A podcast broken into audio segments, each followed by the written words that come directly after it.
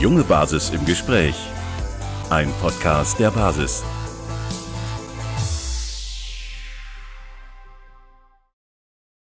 Ja, dann herzlich willkommen zurück zum Podcast der jungen Basis. Wir haben eine neue Folge am Start heute, haben wieder einen tollen Gast dabei. Und zwar ist es heute Sven Böttcher. Äh, herzlich willkommen bei uns erstmal, Sven.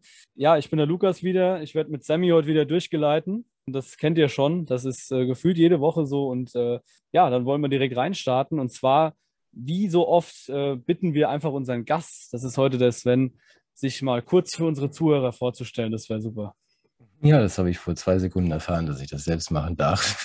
ich freue mich. Ähm, Sven Böttcher, ja, ähm, der schreibt Filme und Bücher seit 30 Jahren, obwohl es schon welche gibt. Das ist wahrscheinlich ausreichend. Also es sind schon einige geworden jetzt. Also ich schreibe Sach- und Sachbücher, Romane und so weiter und ähm, Filme und veranstalte Fernsehen und produziere gelegentlich Fernsehen. Das ist das Hauptsächliche. Okay, es waren noch ein paar Bestseller dazwischen. Aber das muss jetzt genügen. Ja, vielen Dank für deine Vorstellung. Sehr originell, so hatten wir das auch noch nie. Ja, wir haben uns heute äh, mit dir, Sven, zusammen überlegt, ein bisschen so über unsere Zukunft und über die Technisierung der Zukunft und ja, wie es um uns steht, wie es um die ganze, ganze Welt eigentlich steht, so ein bisschen zu philosophieren und zu sprechen. Ähm, und da haben wir uns natürlich ja als allererstes mal so gedacht, mal so ein ja, Status quo durchzugeben, wo, wo, wo wir denn so stehen, was wir denn so tun. Ähm, ja, wie ist da deine Einschätzung zu? Wie, wo stehen wir? Wie sieht es um uns aus, um die Jugend, um die Älteren, um die Alten, um die Jungen? Ähm, also viele, viele Fragen zum Preis von einer. Ich versuche mal erstmal, also wie es um die Jugend steht und wie es euch geht, das frage ich dich gleich oder euch. Ähm, ich glaube insgesamt, was ähm, gern übersehen und auch wenig besprochen wird, ist, stehen wir halt an einer, wirklich an einer entscheidenden Stelle. Für mich ist das ein Endspiel. Ich weiß nicht, ob ihr das schon mal gehört oder gelesen habt von mir, sonst erkläre ich das gerne. Also was wir hier gerade erleben, ist ja nicht nur Covid oder sonstige Dinge, dieser Plan. Und das ist keine Verschwörungstheorie. Der Plan existiert ja seit mindestens 20, 30 Jahren oder spätestens seit dem, dem Dotcom-Crash von 2000 den habt ihr vielleicht, da wart ihr zwar noch nicht auf der Welt, aber das sind die, sind die Börsen abgeschmiert und das Internet, das vorher ein, ein Ort der Freude war, äh, ist da sehr auf den Prüfstand geraten. Ich hatte damals auch zufällig eine Firma, die war danach pleite. Also wenn man zu dem Zeitpunkt nicht eine Idee entwickelt hat, wie man irgendwie überhaupt mit dem, mit dem Web Geld verdienen will, dann war man raus aus dem Spiel. Und Google hatte damals eine ziemlich gute Idee, sonst wäre Google auch pleite gewesen. Nämlich das, was wir da seitdem erleben, dass man doch vielleicht statt sich bezahlen zu lassen, die ähm, Daten der Nutzer benutzen und abgreifen könnte. Das haben wir seit 20 Jahren gesehen. Wir befinden uns jetzt an der Stelle, wo Google und äh, Facebook, also Big Tech, in die nächste Stufe gehen muss, dieses Überwachungskapitalismus, so nennt äh, Shoshana Zuboff das, ähm, dass man einfach sagt, das Internet ist eigentlich erledigt, wir müssen jetzt ins Internet der Dinge und wir müssen in die Menschen rein. So, das war angekündigt. Und das ist der Stand, den wir jetzt haben. Und Covid, sagen wir mal, äh, rein zufällig befördert Covid diese, diese Geschäftsidee. Soll ich noch eine Frage beantworten? Das ist schrecklich genug. ja, erstmal äh, danke für deine Einschätzung, was das angeht. Ähm, ich würde da so ein bisschen einhaken in dem Sinne, dass ich, äh, ja, ich habe so ein bisschen geguckt, äh, habe dein Buch, dein neuestes noch nicht gelesen, wird, wird auf jeden Fall noch passieren, definitiv. Auf dem Klappentext äh, stand oder auch in der Beschreibung stand äh, das Zitat, das wollte ich gern bringen, ein radikal humanistisches Manifest, das seinesgleichen sucht. Siehst du das auch so und war das deine Intention dahinter? Jetzt vor allem bei deinem neuen Buch, aber auch generell in deiner, in deiner Arbeit? Ähm, also beim neuen Buch, wir können das erwähnen, das, das heißt Wer, wenn ich Bill und das Bild ist durchgestrichen, ersetzt durch wir. Ich lehne, das ist ein relativ schmales Buch, obwohl es äh, viel enthält.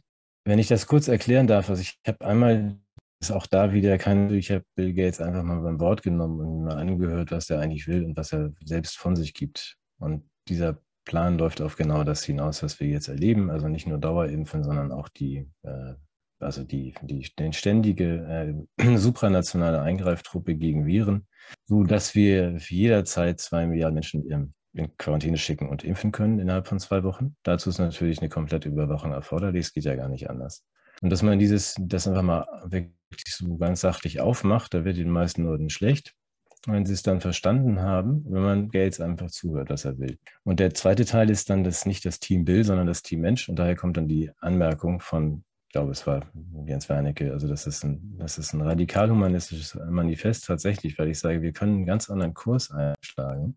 Könnten wir zumindest theoretisch, man wird uns wahrscheinlich nicht lassen, aber man muss ja zumindest die in eine andere Zukunft auch erstmal denken, bevor man da überhaupt hinkommt. Und bei den meisten fehlt, wie gesagt, auch in dieser Kürze dann mal das Konkrete, dass man sagt, erstens, wie überleben wir das hier?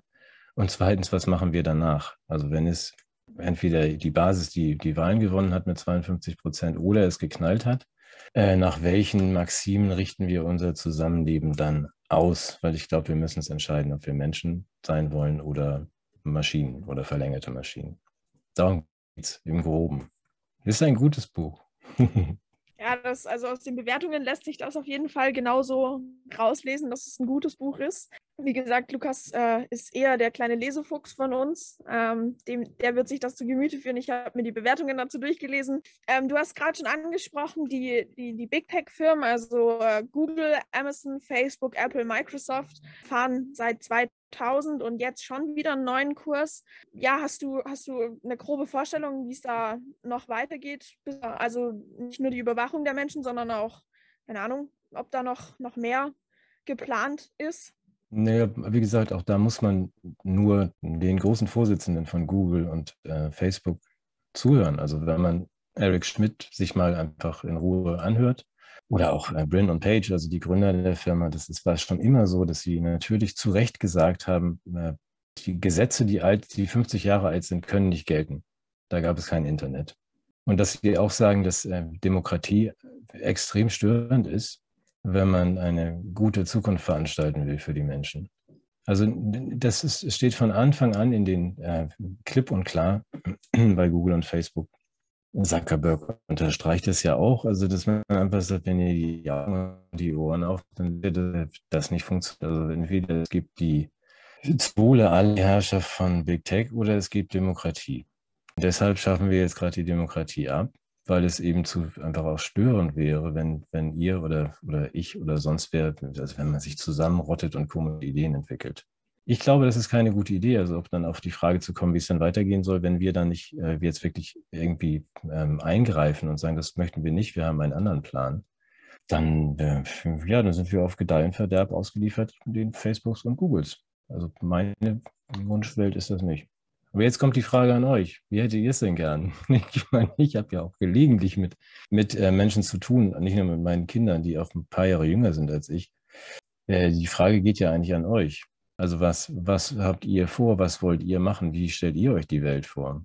Ich könnte jetzt sagen, ich bin so alt, dass mich das gar nicht mehr betrifft. Das stimmt nicht ganz. Also eine Weile bin ich ja auch noch hier, vielleicht.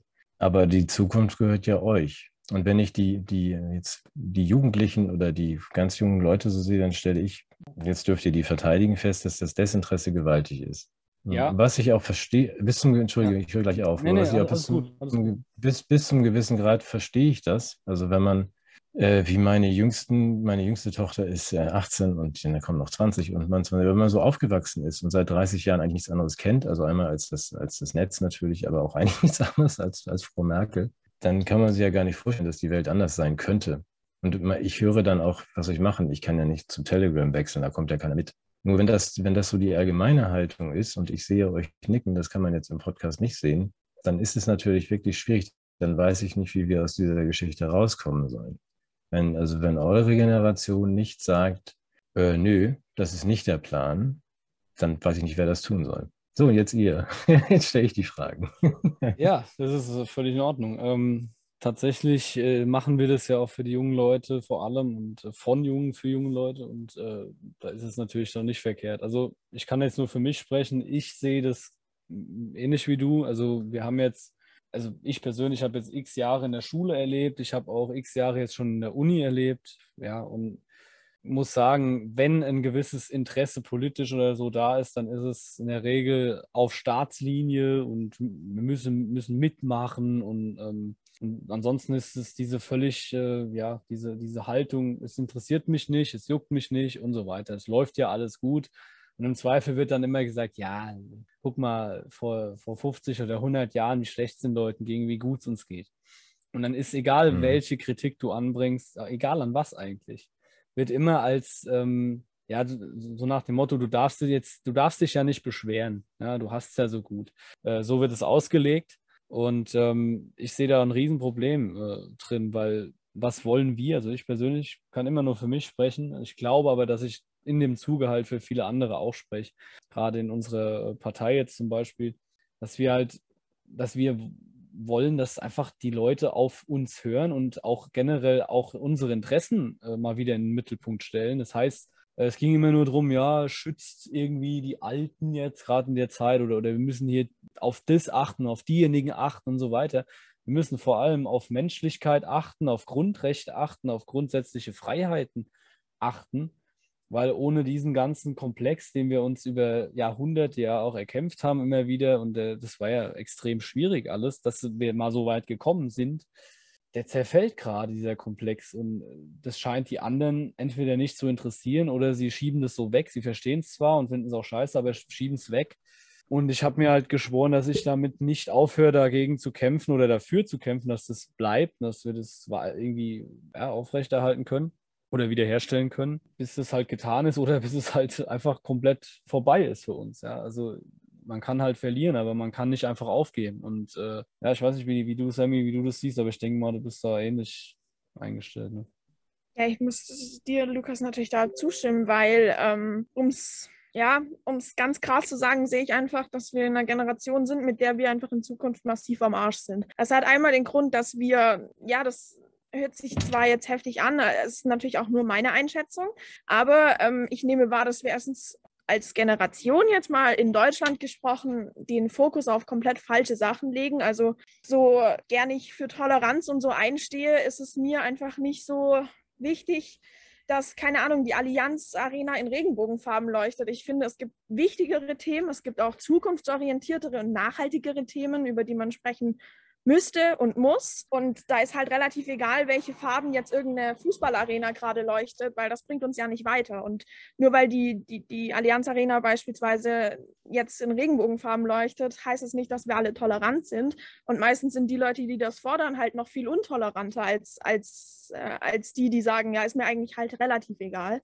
Deswegen sehe ich halt, dass unsere Generation schon irgendwie eigentlich die ist, die sich selbst am besten zerstören könnte. Und vor allem könnte sie das zerstören, was Leute sich, wie Lukas gerade schon richtig gesagt haben, über Jahrhunderte und äh, ja auch in den letzten Jahren erkämpft haben äh, und, und für Freiheit und Demokratie eingestanden sind. Und ich sehe da, dass unsere dass unsere Generation in meinem Alter vor allem die Leute auf dem besten Weg sind, das einfach kampflos aufzugeben und zu sagen, ja, ist doch voll cool, wenn wir hier alle, keine Ahnung, mega technisiert sind und Digitalisierung und keine Ahnung. Und das ist halt nicht das Einzige. Das ist vor allem nicht das Wichtigste, finde ich.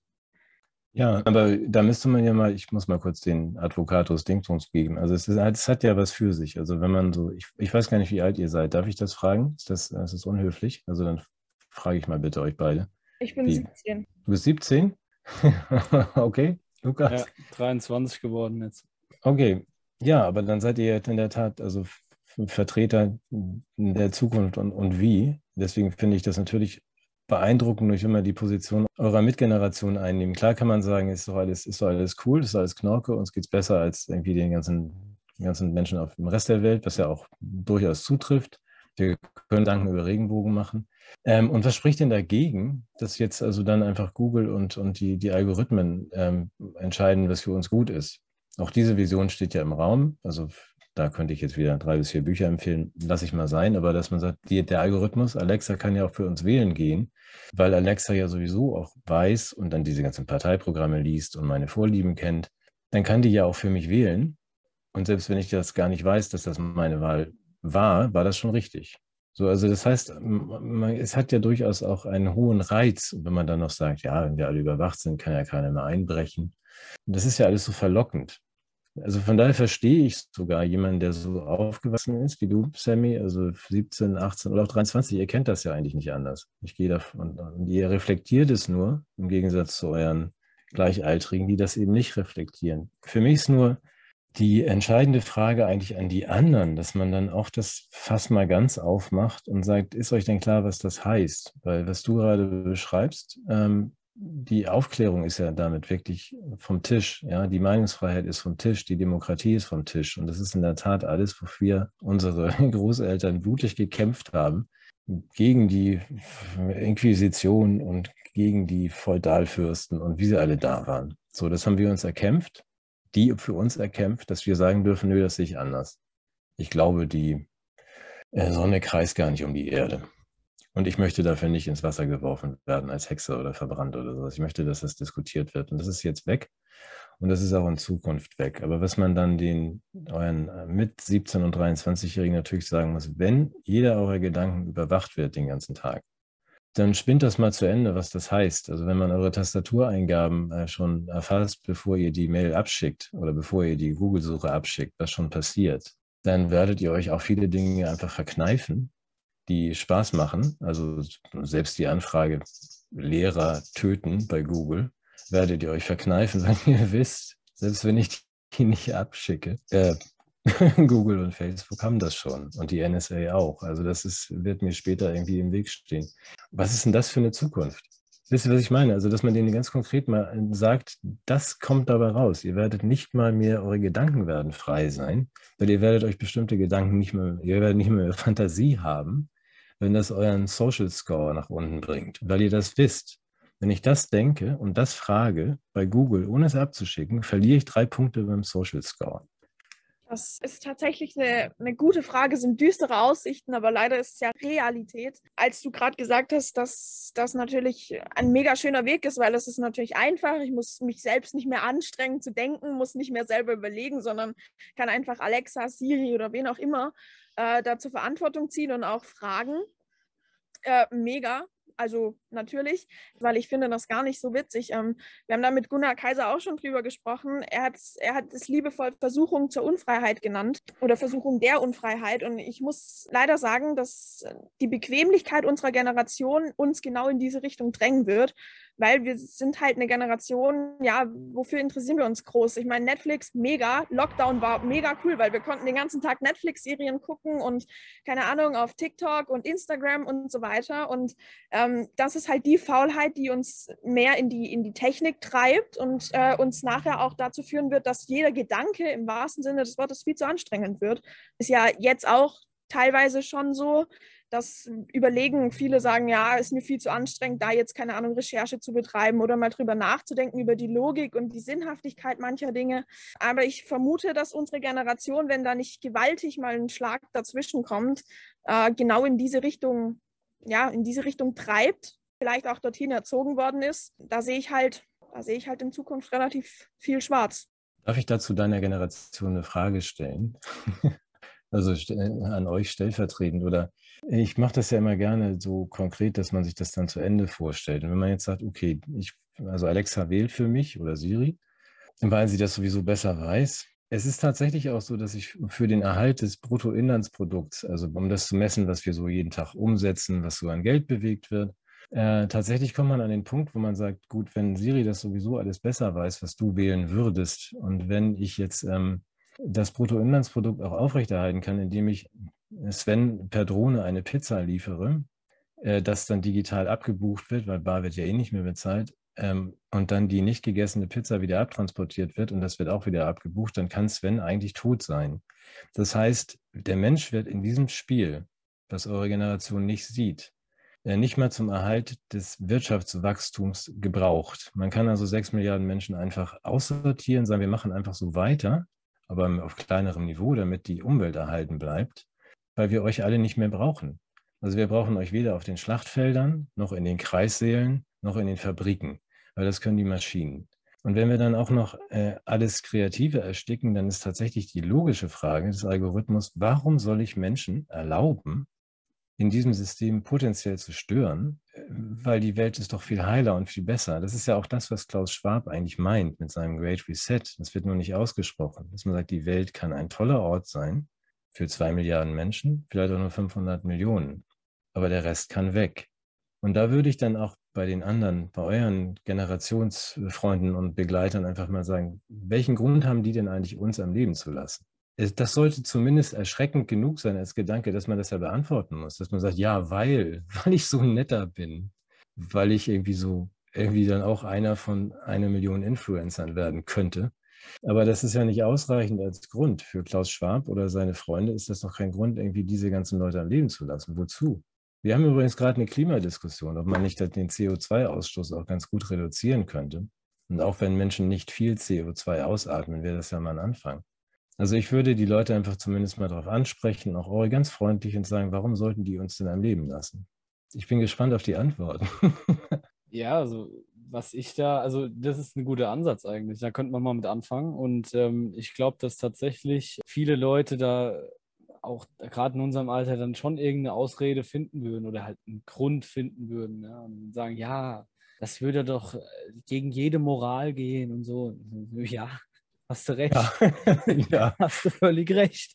Ja, aber diese Leute, die sind halt gerade jetzt ein, ein Schwabler und äh, vom WEF oder so, das sind halt Abgehobene, die, ja, diese Eliten, muss ich ehrlich sagen, gefährden mitunter am allermeisten die, die Demokratie beziehungsweise auch die Menschlichkeit, wie du schon sagst. Ja, also ich habe da auch den, ich weiß gar nicht, ich, äh, irgendeinen ähm, Comedian im Ohr, der mal gesagt hat, äh, soll ich Ihnen was sagen? Wir brauchen Sie gar nicht mehr. ja, ähm, und äh, sagt dann, jetzt gucken Sie doch nicht so verdutzt, Sie wussten es doch vorher. Das mhm. heißt, mhm. ähm, und, und die Leute, die Reaktion ist großartig, völlig schockiert, aber du siehst in ihren Augen eigentlich auch, sie wissen es eigentlich wirklich und dass er auch gar nicht so Unrecht hat damit. Das heißt, die Leute machen sich was vor und die machen sich so lang was vor, wie es für sie in irgendeiner Weise erträglich ist auf der Welt. Das ist meine persönliche Wahrnehmung, weil seit inzwischen, was weiß ich, 16, 18 Monaten gucke ich mir das Spiel jetzt an und auch die letzten Jahre schon. Und es, es geht immer nur, es sind immer nur die Leute, die laut werden und die auch unbequeme Frage, Fragen stellen, die einfach ähm, versuchen, wirklich die Wahrheit rauszufinden und die nicht für sich beanspruchen. Und die Leute, die das nicht tun, die sagen dann, ja, das ist, das ist halt einfach so. Die, das stimmt schon, was die da machen. Das stimmt alles. Und die wollen es nur im Guten. Sage ich jetzt, überleg doch mal für zwei Cent, warum sollte der dir jetzt hier irgendeine Medizin andrehen, die weder getestet noch äh, irgendwie, also überhaupt aus der Testphase raus ist, noch irgendwie, ähm, wo bewiesen ist, dass die irgendwas bringt gegen irgendwas, was angeblich schlimm wäre, wo, wo Leute irgendwie getestet werden, um zu wissen, ob sie es haben. Ja, all diese Fragen. Da versucht man ja schon ins Wespennest zu stechen. Und dann halt auch, also man, man weiß ja, die haben ja was im Kopf, diese Leute. Das sind ja nicht alles Idioten. Aber ich glaube, dass das Riesenproblem einfach ist, unsere Generation vor allem, dass die das einfach nicht wahrhaben wollen und dass sie das so lang mitspielen und so lange glauben, bis es überhaupt nicht mehr möglich ist. Das heißt, bis sie entweder wirklich ihr Geld verlieren, ihr Zuhause verlieren, ihren Job verlieren, tatsächlich zum Beispiel irgendwelche unerwarteten äh, Spätwirkungen dann plötzlich auftreten und so weiter. Also diese ganzen Sachen, es kann ja alles passieren.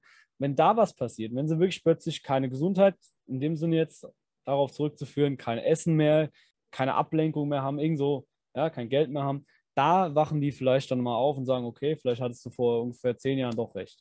Und das ist halt die Befürchtung, die ich irgendwie habe, weil dann ist halt zu spät. Und mhm. ähm, mit, ver, verbunden mit dem ganzen Big Tech, ja, was du jetzt angesprochen hast, dass die uns kontrollieren, dass unsere Daten nicht mehr sicher sind, das interessiert die alles auch nicht.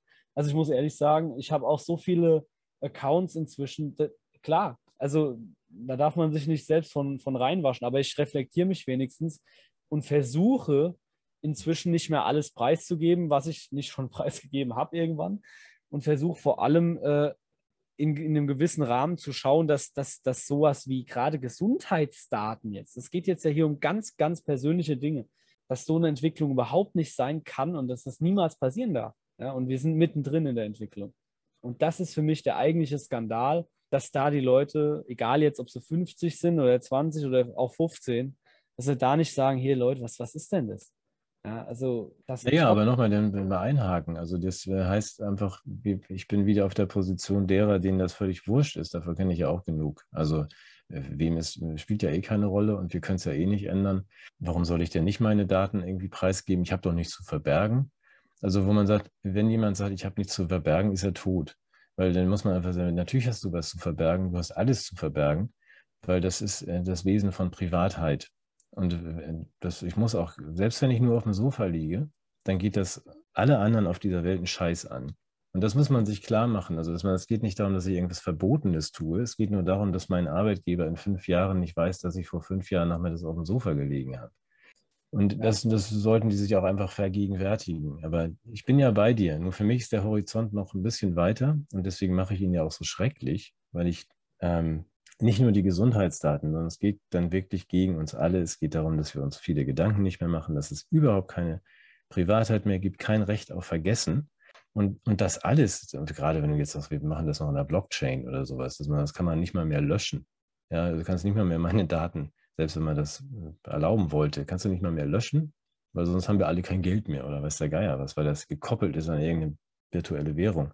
Sollte dann eigentlich auch anderen klar werden, also in meiner Generation wie in deiner, aber ich bin genauso pessimistisch wie ihr, dürfen wir auch mal zwei Minuten sein. Man sagt, wenn sie nicht verstehen, dass das Menschliche durch daran hängt, dass wir uns von dieser, äh, dieser, diesen technologischen, das ist ja totalitäre Technokratie, was wir jetzt erleben oder was hier eingeläutet wird. Das ist noch nicht so ganz aufgetreten, aber dass wir sagen, wir haben keine Möglichkeit mehr. Wir haben nicht mal eine Möglichkeit zu protestieren. Wir haben, wir werden uns nicht mal mehr finden.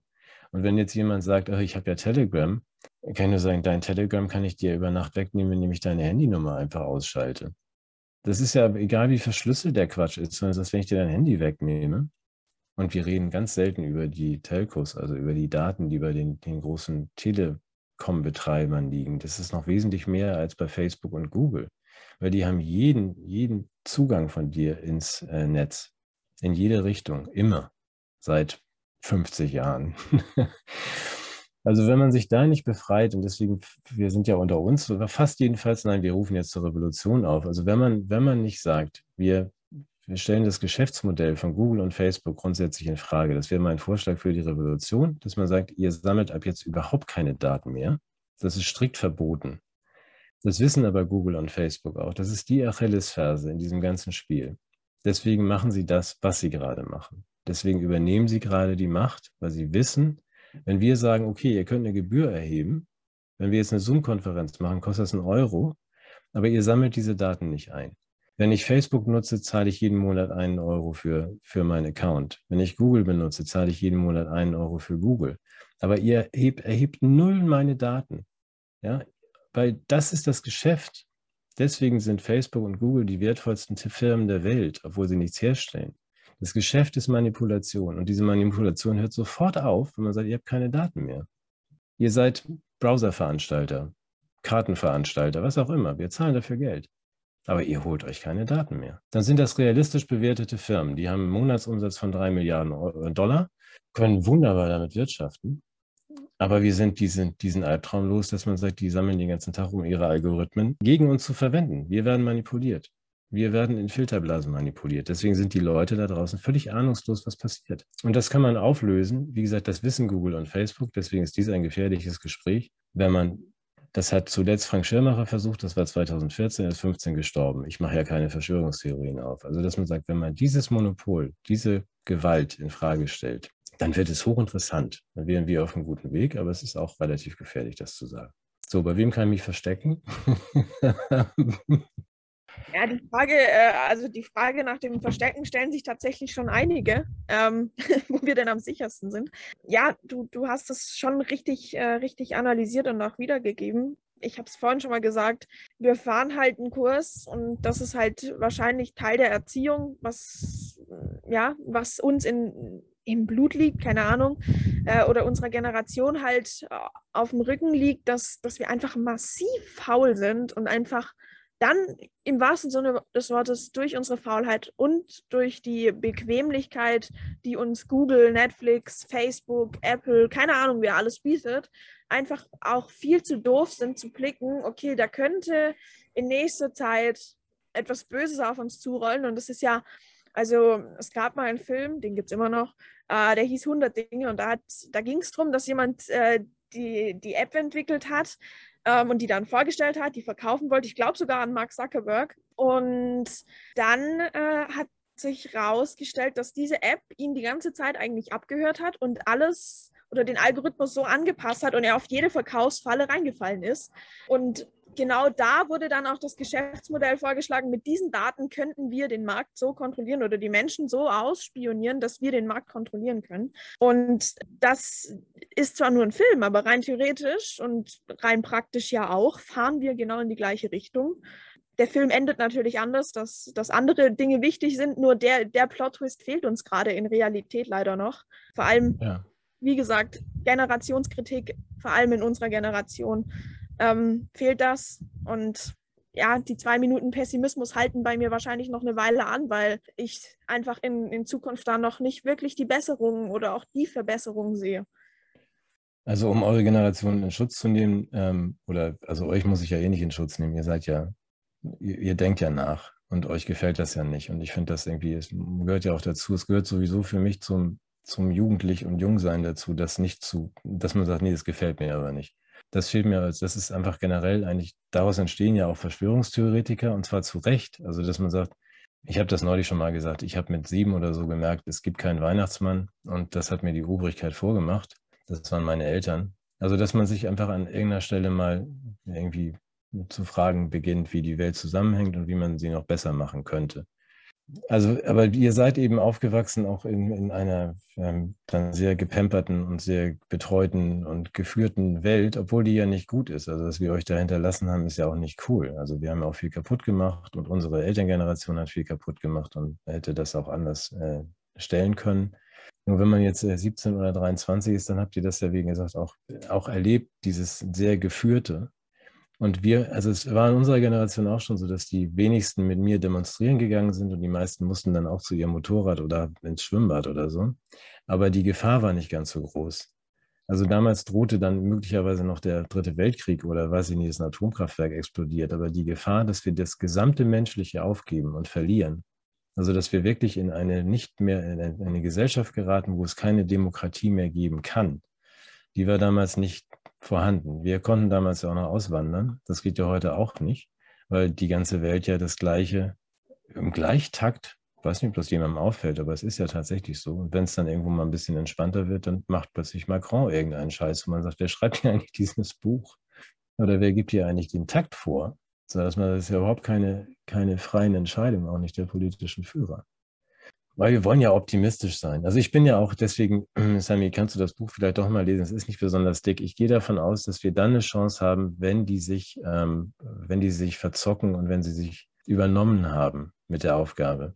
Weil ich, was nicht versprochen wird im Moment auch, ist ja die ganzen Folgen, nicht nur für unsere Seelen, sondern auch für unsere, für unsere Menschlichkeit, aber auch für unsere Kontostände, ehrlich gesagt. Wir bauen da ein riesiges ähm, Schulden, einen riesigen Schuldenberg auf die ganze Zeit ich gehe davon aus, dass irgendjemand mal fragen wird, ob wir das zurückzahlen müssen, wir möchten. Dann, dann wird man irgendwie von Sozialleistungen bis und dann kommt noch diese ganze Ökodiktatur obendrauf. Ich weiß nicht, ob das gut geht. Also ich weiß nicht, ob die Menschen dann einfach in ihrer Bequemlichkeit irgendwann so bedroht werden. Und das wäre für mich interessant, dass man sagt, es gibt jetzt in der Tat, Strom gibt es diese Woche nicht und Essen auch nicht für euch, weil das Land gehört jetzt wie Griechenland der Bank und die Bank hat beschlossen, diese Woche gibt es eben nur Strom in Frankreich, dann könnte es ja sein, dass wir doch vielleicht uns nochmal zusammenfinden mit den Nachbarn und auch euren anderen Jugendlichen. Und man sagt, also so war das eigentlich jetzt nicht gedacht. Und dass wir dann vielleicht nochmal mal zusammenfinden aus der Woche Dunkelheit und sagen so, nee, das wollen wir anders. Aber wenn es so bleibt, wie es jetzt ist, also auch die politischen Verhältnisse, dann sehe ich da weiterhin schwarz. Dafür gibt es ja die Basis. Wo liegt ihr denn in den Umfragen? 50 Prozent? Dann fange ich an, mich zu freuen. wir liegen bei Umfragewerten nicht bei 50 Prozent, aber ich glaube, wir haben gute Chancen, äh, darauf noch was zu machen, hoffentlich. Also die Streitereien kriege ich natürlich auch mit. Aber um euch das mal optimistisch zuzurufen, ich finde ja auch, ähm, Sammy sollte als, als Kanzlerkandidatin genannt werden, weil man, ich finde, dass man sowas braucht. Ich weiß, es ist alles Schwarm und alle sind gleich, aber äh, das wäre mein einziger Einwand. Äh, ansonsten ist es auf jeden Fall gut, dass es euch gibt. Also, dass man einfach sagt, es gibt ja eine Möglichkeit. Und wenn man das auch jetzt festmacht an, ihr seid nur die Anti-Corona-Partei, was ja Bullshit ist, aber dass man sagt, gut, dann, äh, das ist aber ja auch ein entscheidender Punkt. Das ist auch ein entscheidender Punkt in der politischen Debatte, dass wir einfach mal sagen müssen, also das ist jetzt mal wirklich, das hat jetzt sämtliche Charts verlassen. Also dass man sagt, wir schaffen die Grundrechte für zwei Jahre ab und gehen mit dem, mit dem obersten Richter essen und sagen, geht auch so weiter, Baby. Ähm, dass man da sagt, nee, das ist jetzt, das geht mal nicht. Also deswegen kann man jetzt ja nicht viel anderes wählen als die Basis. Und den Rest kriegt ihr dann auf dem Weg raus im Kanzleramt. Das sehen wir genauso, weil sollte das nicht sein, dann sehen wir nicht nur im Leben, sondern auch in der Politik weiterhin schwarz oder grün. weiß ich noch nicht. Auf jeden Fall in beiden Fällen werden wir absolut verloren. Sind wir sowieso. Äh, ich glaube, das ist halt das erste Mal, dass ich bewusst sagen kann, dass es eine Wahl des kleineren Übels, also gerade bei Kanzlerkandidat und Kanzlerkandidatin, äh, ist es die Wahl des kleineren Übels. Ich weiß noch nicht, welches da das kleinste ist, ähm, weil die alle für mich sehr nah an den 100% Übel dran sind. Aber es soll ja auch nicht in meiner Entscheidung liegen. Ich darf, ich darf eh noch nicht wählen. Deswegen. Ähm, Nein, aber du würdest ja die Basis wählen. Das sowieso. Das ist ja Guck klar. Mal, dann haben wir ja schon mal eine Stimme und also über zwei oder vielleicht meine auch. Ich weiß noch nicht genau. Ich muss mal gucken, ob der Tierschutz, die Tierschutzpartei nicht auch gegen Impfungen ist. Das ist jetzt aber nicht gegen euch gerichtet. Nein. Nee, das, das es ist nur keine, keine, keine der Parteien, die im Moment irgendwie und kein Politiker, der seit 18 Monaten auf irgendeinem Posten sitzt, kann gewählt werden. Absolut. Unterschreibe ich so zu 100 Prozent. Ich glaube, Lukas aber auch. Nein, das ja, kann man nicht machen. Also wenn man, wenn man irgendwelche, irgendwelche Grundsätze hat und irgendwas von der Aufklärung behalten möchte und irgendwas vom Grundgesetz hält, dann kann man keinen Vertreter der da jetzt irgendwo sitzt, jemals wieder wählen. Also das muss man einfach so sagen. Natürlich werden, es steht ja zu befürchten, dass das trotzdem passiert, aber da muss man einfach klipp und klar sagen, nee, sowas geht nicht. Sowas macht man nicht, von Anfang an nicht. Also man kann alles Mögliche sagen, man kann mir Vorschläge machen, du kannst auch mal sagen, seid doch so lieb und bleibt mal vier Wochen drin. Äh, oder auch alles Mögliche. Könnt ihr mir alles freistellen, aber ihr könnt das nicht anordnen. Und dieses, äh, diese sechsfarbige Einheitspartei, also da hast du völlig recht. Es ist völlig egal, an welchem Spektrum der Farbe du dein Kreuz machst, ist alles dasselbe. Ja. Die sind, die sind auch alle koalitionsfähig, mach dir keine Sorgen. Also die kriegen jede Farbkombination zusammen und brauchen insgesamt nur 20 Millionen Stimmen für eine absolute Mehrheit. Weil der Rest ist entweder äh, unter 5 Prozent oder unter 18 oder ähm, weiß einfach nicht, wie man diese Leute unterscheidet und weiß aber, dass die sowieso nichts für einen tun. Also von daher brauchst du gar nicht so viele Stimmen und die kriegst du zusammen aus äh, Beamtenzettelsortierern und eingeschüchterten Senioren. Ja. Also die 22, 22 Millionen Stimmen, das heißt 25 Prozent der Gesamtbevölkerung reichen, um mit absoluter Mehrheit die restlichen drei Viertel zu regieren. Auch wenn die was ganz anderes wollen. Das hat halt mit Demokratie im eigentlichen Sinne absolut gar nichts zu tun. Und nee. Aber wenn, deswegen, das will ich nochmal jetzt, da wir so nett zusammensitzen, einmal sagen, wenn schon, dafür hat mir jemand gesagt, ich hätte völlig falsche Vorstellungen von Demokratie, weil ich gesagt habe, wenn, hätte ich dann gern den Minderheitenschutz, der ja auch in der Demokratie eine Rolle spielt, dass man sagt, wenn dann eine große Zahl von Menschen jetzt politisch nicht repräsentiert wird, äh, wenn das zum Beispiel acht oder zehn Millionen sind, die nun strikt gegen diesen Corona-Scheiß sind, habe ich gesagt, gut, dann gebt uns Schleswig-Holstein. Weil ich dann dafür wäre, dass wir das Grundgesetz mitnehmen und dass die, die, diese gewählten 50 Prozent, die ja keine Mehrheit sind, sagen, gut, dann dürft ihr da hinziehen und wir machen mal schön einen Zaun auf beiden Seiten und wir bleiben ungeimpft mit Grundgesetz, mit Freiheiten und Demokratie und ihr macht euren Teil. Ich wäre dann sehr für die endgültige Teilung Deutschlands. ja, ja. Nochmal, nochmal konstruktive Vorschläge hier. Da siehst du, endlich. Also ich, ich, wenn ich die Wahl hätte, bin ich ganz ehrlich, dann lieber so. Weil ähm, dieses in Unfreiheit leben und dieses ständige, dieser gesellschaftliche Druck und dieses, ähm, wie soll man das nennen? überhöhte Darstellen von, von äh, der angeblichen Mehrheit und selbst wenn es die Mehrheit ist, ich kann es nicht mehr hören und ich kann es auch nicht mehr sehen. Ich konnte das noch nie gutheißen. Das mit dem Minderheitenschutz ist aber schon seit x Jahren schon äh, hinfällig. Also wenn du nicht konform warst, dann warst du die letzten Jahre sowieso auf dem Abstellgleis. Also und äh, wurdest auch tendenziell immer frontal attackiert und nicht irgendwie ins, äh, in den Diskurs mit einbezogen und zwar in irgendwie einen fairen Diskurs. Also das ist, das ist schon lange so. Ja gut, aber notfalls, wenn wir Schleswig-Holstein nicht kriegen, dann ich würde ja auch ein Reservat nehmen, weil ähm, das ist das war ja sogar für die, für die, deren Namen man nicht mehr sagen, darf. Also früher hießen die Indianer. Und ähm, die haben ja nicht mal gewählt. Und äh, die, die anderen, die mit den Uniformen waren ja nun eindeutig die Besatzer. Die haben ja trotzdem Indianern immerhin ein Reservat eingeräumt. Dass man sagt, da könnt ihr ja euren eigenen Bürgermeister wählen. Das wäre dann doch, wäre dann doch das Mindeste.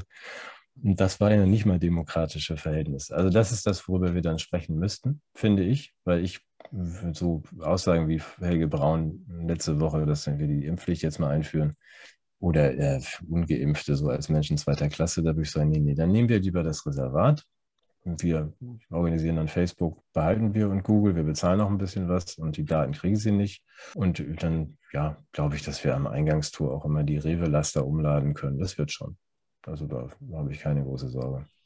Das wäre auf jeden Fall eine Idee, in der wir auf jeden Fall unsere Ruhe hätten.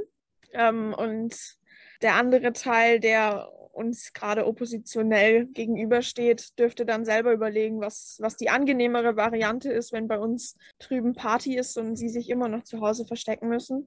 Ich würde mich immer für die Party entscheiden, aber gut, das ist meine Entscheidung. Ähm, aus Solidarität machen das ja andere nicht. Ähm, und ja, ergänzend zu den Minderheiten, vielleicht ist ja bisher die Minderheiten erstens immer die gewesen, die, die was bewegt haben, was richtig bewegt haben. Und noch dazu sind es die Minderheiten gewesen, die halt ein Gespür haben für, für gewisse Themen. Das ist das, was Jonathan Hyde in seinem Buch geschrieben hat, dass es eben verschiedene Geschmacksrichtungen, Geschmacksrichtungen in Anführungszeichen gibt, die Menschen in der Psyche tragen. Und ähm, der eine ist halt ausgeprägter im Sinne der Freiheit, äh, der andere eher im Sinne der Spiritualität und äh, der Religionen. Und äh, je nachdem, was gerade passiert, wird auch je nachdem der Mensch oder der andere reagieren. Und deswegen ist eigentlich eine Minderheit immer erstens schützenswert und zweitens sehr wichtig für Demokratien. Ich gehe nicht von äh, Extremisten aus, sondern ich gehe von gemäßigten äh, Minderheiten aus, wie es jetzt vielleicht Corona-Maßnahmen Kritiker sind oder in anderen Fällen Leute, die die Kritik üben an der Flüchtlingspolitik oder wie auch immer. Äh, all die haben ihre Berechtigung Extremismus hat keine Berechtigung, auch wenn sie noch so vielleicht vertretenswerte Ziele hätten. Ähm, und ich vermute und ich hoffe, dass das in Zukunft hoffentlich wieder besser wird, dass Minderheiten eben nicht die, die Vollidioten sind, die halt äh, immer nur mal Nein sagen, sondern die Leute sind, die darüber nachdenken oder vielleicht reflektierter sind als die Mehrheit, wenn es auch nur in einem Thema ist.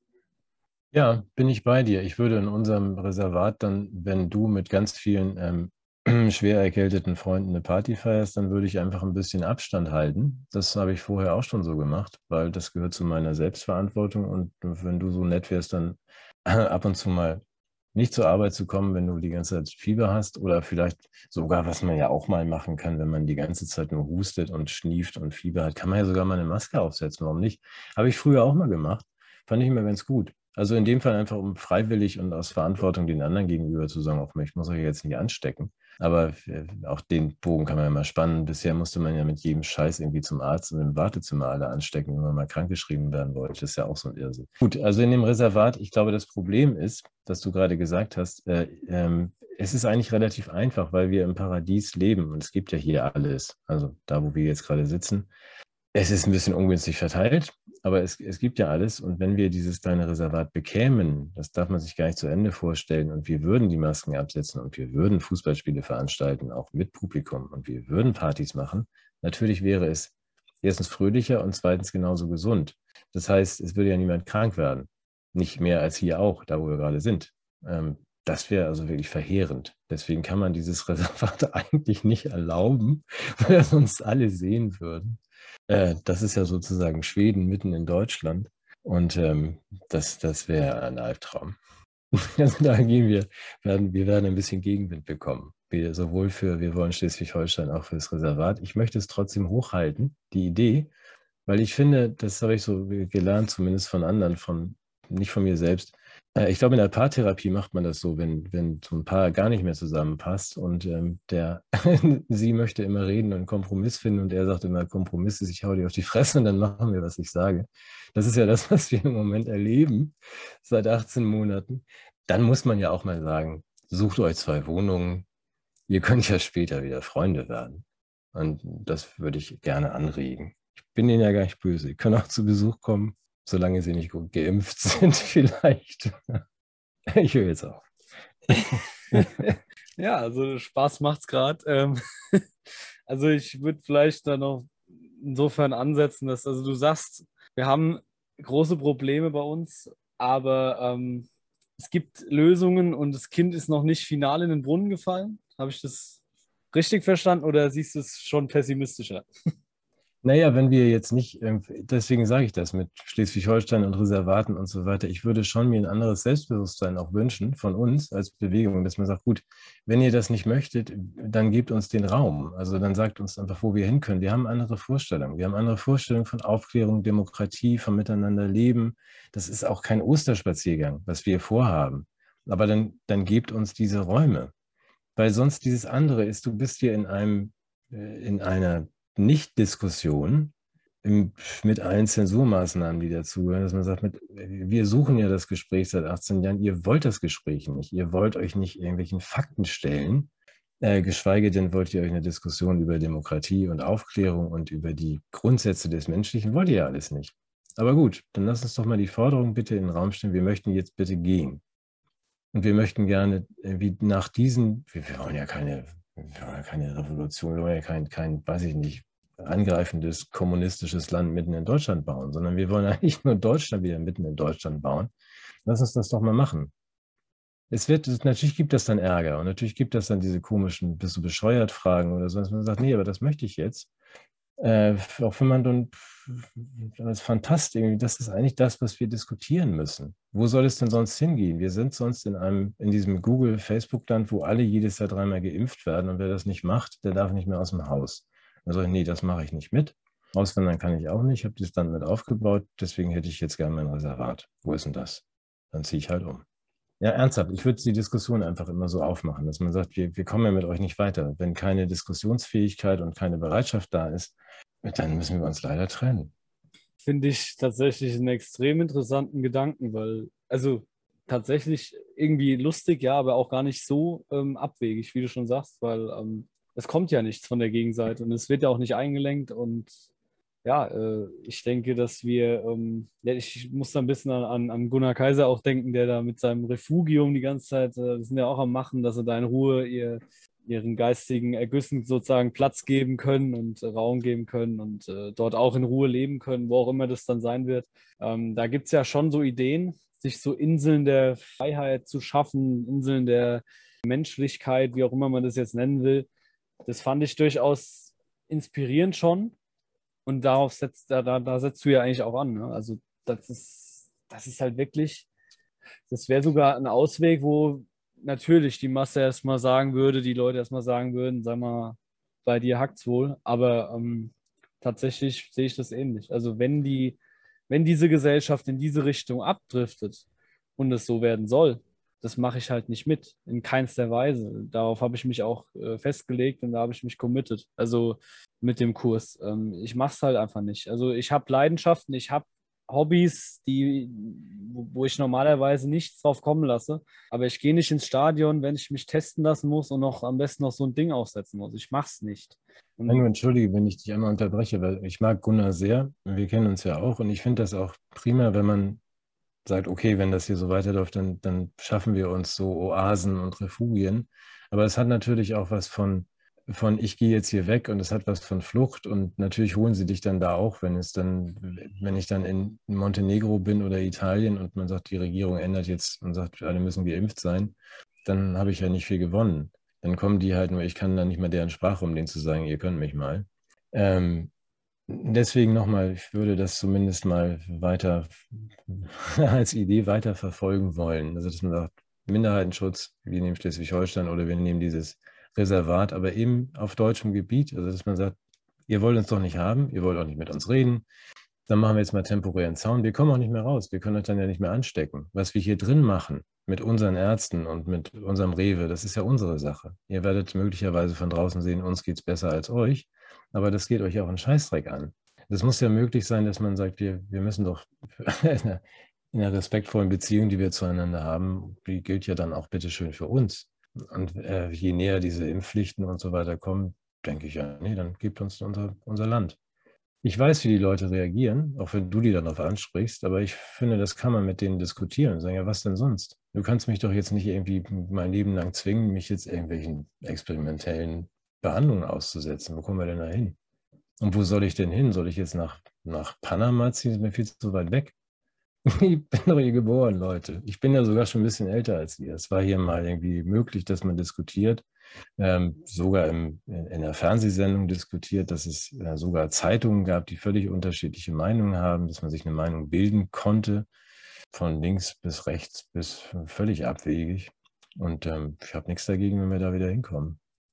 Und wenn das im Reservat sein muss, dann waren wir die, die Freie Deutsche Republik halt da. Ich habe noch nie so viele begeisterte Zuschriften für sowas gehabt wie im letzten Jahr. Ich habe das von Anfang an gesagt. Wir gründen die Freie Deutsche Republik und es wollten immer alle mit. Also es gibt ja reichlich Leute, die die Nase voll haben und sagen, ja, möchte ich auch gern. Wo ist das? Mal einen Zaun drumherum. ja, diese, diese Idee, die würde ich gerne genauso stehen lassen als Abschluss. Ähm, die Freie Deutsche Republik, das, das klingt einfach zu gut.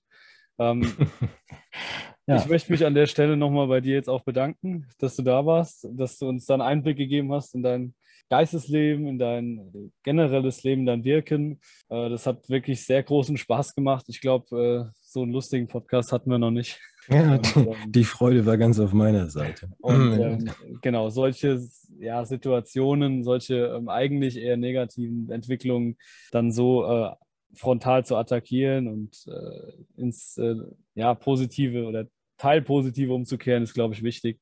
Und äh, deswegen bedanken wir uns beide bei dir und natürlich auch wieder bei unseren Zuhörern. Und wir hören uns dann in der nächsten Folge wieder. Dankeschön, Sven. Danke euch. Vielen Dank fürs Zuhören. Stellt gerne eure Fragen, kommentiert und gebt uns euer Feedback. Liked und abonniert unseren Kanal und vielleicht besucht ihr uns auch bei Facebook oder Instagram. Wir freuen uns auf euch. Bis zur nächsten Woche.